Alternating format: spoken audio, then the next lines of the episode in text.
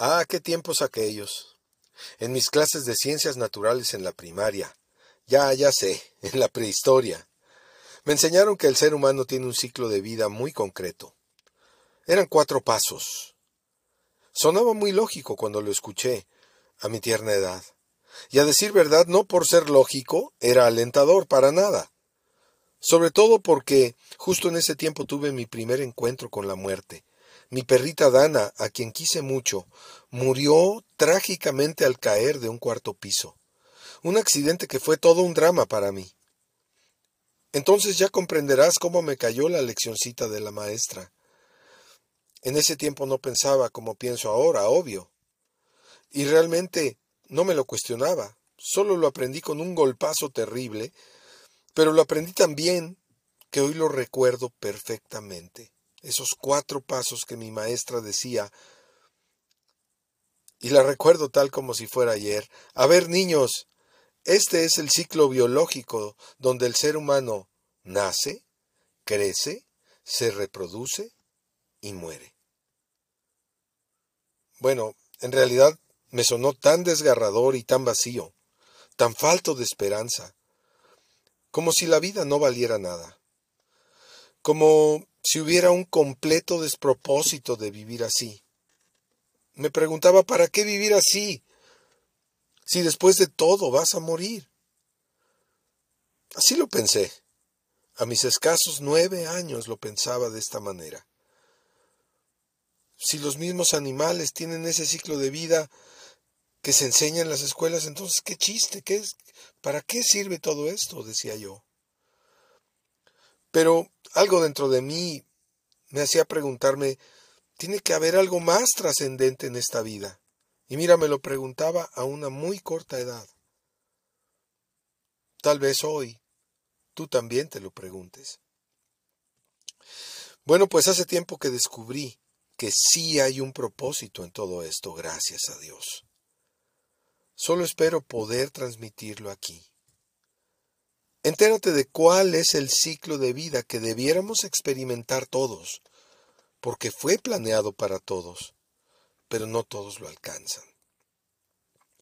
Así está planeado para todo ser humano, basado en la más alta sabiduría posible, la sabiduría eterna del Creador. Lo triste, y sí es verdaderamente triste, es que pocos llegan a verlo. No sé por qué, solo Dios lo sabe. Pero de los que lo perciben, también pocos lo experimentan. Quédate para tratar de entender. Es tiempo de pensar en tu vida.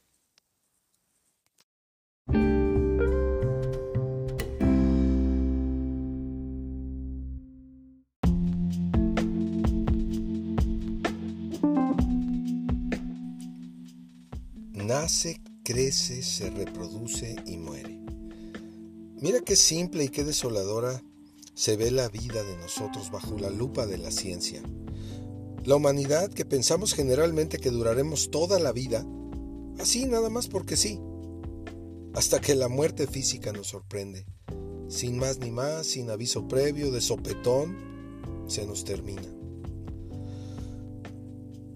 Así ese malvado ciclo biológico nos frena de golpe y porrazo.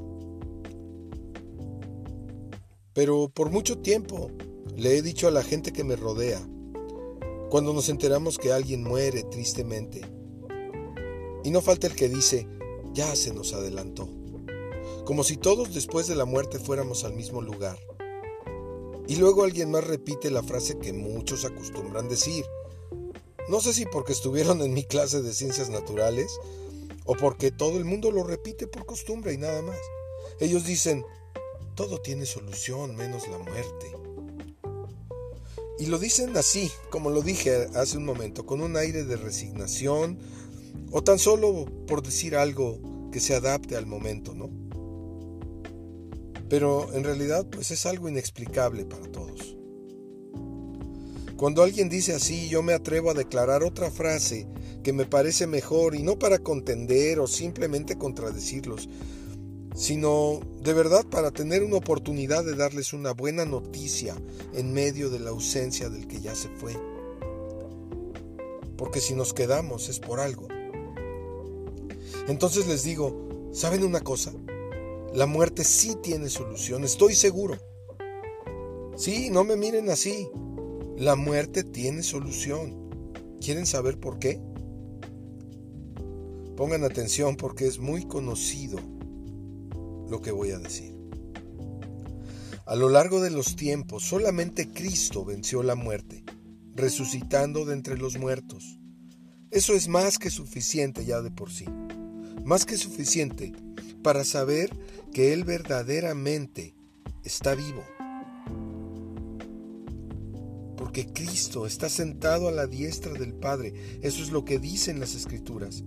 Él está a la diestra del Padre en las alturas y viene pronto, muy pronto por sus fieles. Eso es lo que dice la Biblia. No lo estoy inventando yo. No se trata de una historia de Navidad ni de un episodio de Semana Santa. Es una verdad palpable y directa que pueden experimentar solo los que tengan fe que le agrade a Dios. No cualquier tipo de fe, sino aquella fe que le agrada a Dios. ¿Lo ves? Así como te quedaste tú al oír esto, la gente reacciona igual. Las personas no se esperan esta respuesta, pero es verdad. Es la verdad espiritual más significativa e importante. Te lo garantizo. Pero estará oculta hasta que Dios mismo te quite el velo que te impide ver su verdad. Espero que tu estado reflexivo en este momento te permita hacer una pausa y al final de tu reflexión pidas a Dios su revelación. Si es que no la tienes, pídela, pide que te revele estas cosas. Ya si en estas condiciones no reflexionamos sobre lo que Jesucristo vino a hacer, pues nada, nada podrá convencernos. Sin lugar a dudas, la solución que Cristo le dio a la muerte es la solución que nos ofrece a nosotros. ¿Y sabes cuál es esa solución? Que es la solución para la muerte. Es lo que dijo Jesús al respecto de que nos haría nacer de nuevo, de que era necesario de que naciéramos de nuevo del agua y del Espíritu. Así lo dijo él. Por todo eso Jesús afirmó y prometió lo que vas a oír a continuación. Presta por favor mucha, mucha atención, porque son palabras, palabras vivas del Rey eterno y todopoderoso. Palabras que nadie más podría decir. O más bien, palabras que solo Jesús puede respaldar, porque está vivo y porque solo hay un Dios creador de todo lo que hay. Y si no hay Dios, entonces sí que la teoría de mi maestra en tercero de primaria sería verdad y no habría ninguna esperanza para nadie. Pero ya que tu corazón y el mío están latiendo pausadamente, sin que podamos explicarlo aún, será hasta que el Creador lo detenga que seguiremos en pie. Porque créeme, mi corazón y el tuyo un día dejarán de latir. Pero ahí no tendría que acabar nuestra vida. Si recibimos hoy la revelación de estas palabras por parte del Espíritu Santo de Dios. Jesús lo dijo así por favor, dame toda tu atención. Son las palabras de Jesús, no las mías. Él dijo, yo soy la resurrección y la vida. El que cree en mí, aunque esté muerto, vivirá. Eso está en Juan 11, 25. Lo voy a repetir porque son las palabras más hermosas que podemos escuchar. Y está a nuestro alcance el Señor. Yo soy la resurrección y la vida. El que cree en mí, aunque esté muerto, vivirá. Tendríamos que preguntarnos qué significa creer en ese contexto en el que Jesús está hablando. Pero de verdad eso lo dejaré para otra reflexión. Por ahora enfócate, enfócate en esto. ¿Puedes ver que es verdad que Cristo vive y reina? Y sobre todo que viene por sus fieles en la tierra. ¿Puedes percibirlo hoy? Si viene por sus fieles, es que en efecto hay otro estándar de vida en el Espíritu. Y no hay de otra, porque Jesús lo dijo, porque Jesús lo ha revelado, porque su poder, el poder del Padre le levantó de los muertos y él resucitó. Hay pruebas históricas, arqueológicas de esta situación y la Biblia lo dice claramente. Las escrituras que Dios nos dejó para conocerle a Él, su palabra, su voz, su viva voz, ahí está en la palabra. Si no, Jesús no se hubiera atrevido a decir lo que dijo. Yo soy la resurrección y la vida. El que cree en mí, aunque esté muerto, vivirá.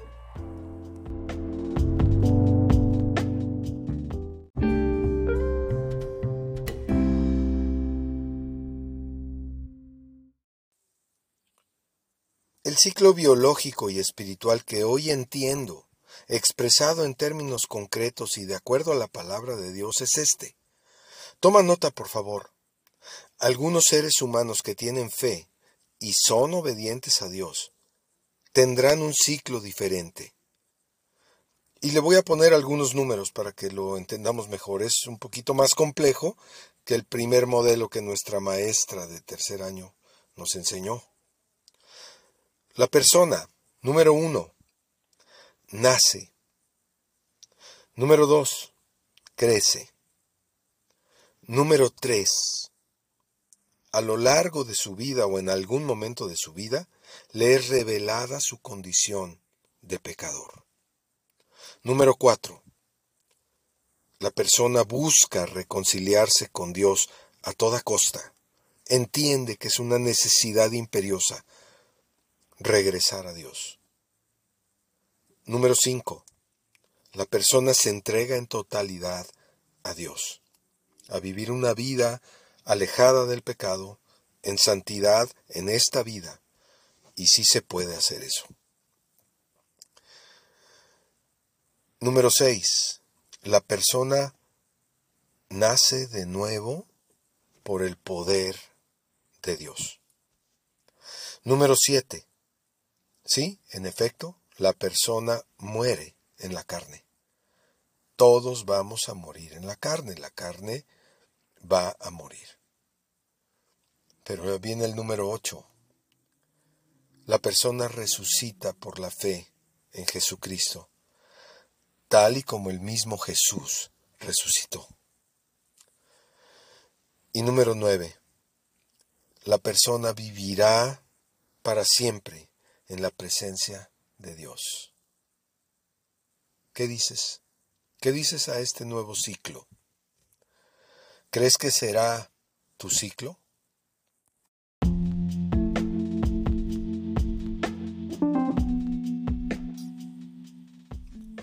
Te aclaro que ninguna religión puede hacer esto, ¿eh? Y toda persona que atraviesa este proceso estará en el reino de Dios. Eso Dios lo garantizó. Jesús lo ganó en la cruz para nosotros. Pero debes entender que esto no es nada superficial, es algo muy profundo y espero que en serio te pongas a meditar en ello, porque podría definir tu destino eterno. ¿Lo ves ahora? ¿Lo ves un poco más claro? La muerte tiene solución en Cristo. Ahora es tiempo de pensar en tu vida. Reconcíliate con Dios mientras puedes encontrarlo. Y te lo digo nuevamente, solo Cristo salva.